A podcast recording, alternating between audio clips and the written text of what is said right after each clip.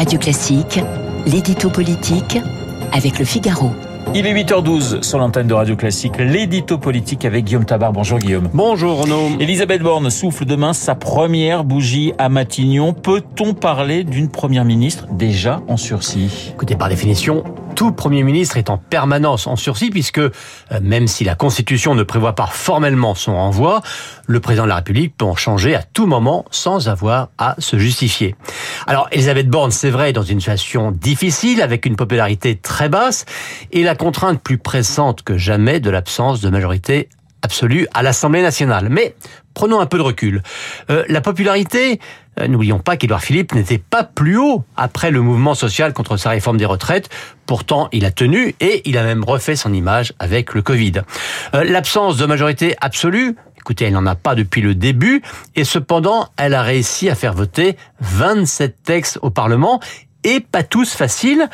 Euh, D'une certaine manière, dans un contexte des plus compliqués, elle a rempli sa mission et pourtant, pourtant, c'est vrai, elle n'a aucune garantie quant à son maintien à Matignon. Alors vous le disiez, hein, le président de la République est le seul à en décider. Que sait-on de l'appréciation que porte Emmanuel Macron sur Elisabeth Borne? Alors à tout le moins, ce que l'on constate, c'est que dans ses différentes interventions médiatiques, et Dieu sait qu'elles sont nombreuses ces dernières semaines, il ne lui a accordé qu'un soutien très mesuré.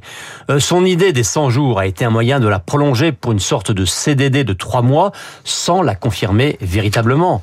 Euh, son refus d'un remaniement partiel qu'elle souhaitait équivaut aussi à un refus de la relégitimer. Et puis surtout, hein, quand on échange avec ses proches, ceux-ci ne font même pas semblant de masquer l'agacement présidentiel. Il n'a pas apprécié qu'elle dise qu'elle n'utiliserait plus le 49.3. Il y a vu une erreur car cela revient à une sorte d'automutilation anticipée. Et il était encore plus agacé par la justification du report qu'elle avait donné fin avril du projet de loi sur l'immigration en disant qu'il fallait éviter de nouvelles occasions de diviser le pays, alors que lui, au contraire, prétend qu'il ne faut justement pas s'arrêter de réformer.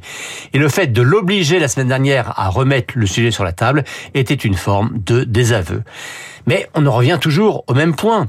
Euh, si la lune de miel semble terminée entre Emmanuel Macron et Elisabeth Borne, on voit mal qui à ce jour lui apporterait un cadre politique plus favorable pour rebondir. Alors aura-t-on plus de réponses ce soir à 20h au 20h de TF1 Eh ben on verra, réponse dans 12 heures exactement. Ce qui est sûr, c'est que le chef de l'État est saisi d'une incroyable frénésie médiatique. Songez que sa dernière allocution à 20h remonte à il y a moins d'un mois. Euh, il vient d'accorder un entretien à Challenge.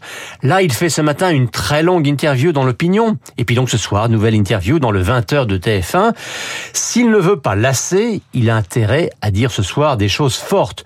En tout cas, ce qui est sûr, c'est que même pour sa première bougie à Matignon, il ne laisse pas le moindre espace médiatique à sa première ministre. L'édito politique signé Guillaume Tabar. Tout de suite, mon invité.